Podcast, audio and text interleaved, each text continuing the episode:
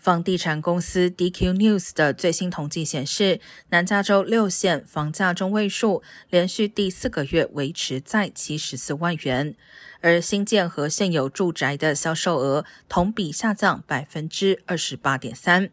呈现中位数房价并跌至一百万元以下。但整体来说，南加州中位数房价比一年前仍高出百分之八点八，再加上更高的抵押贷款利率，意味着今年住房成本比去年更加难以负担。有越来越多的经济学家预测，二零二三年房价将会下跌，可能会出现与大萧条时期类似的衰退。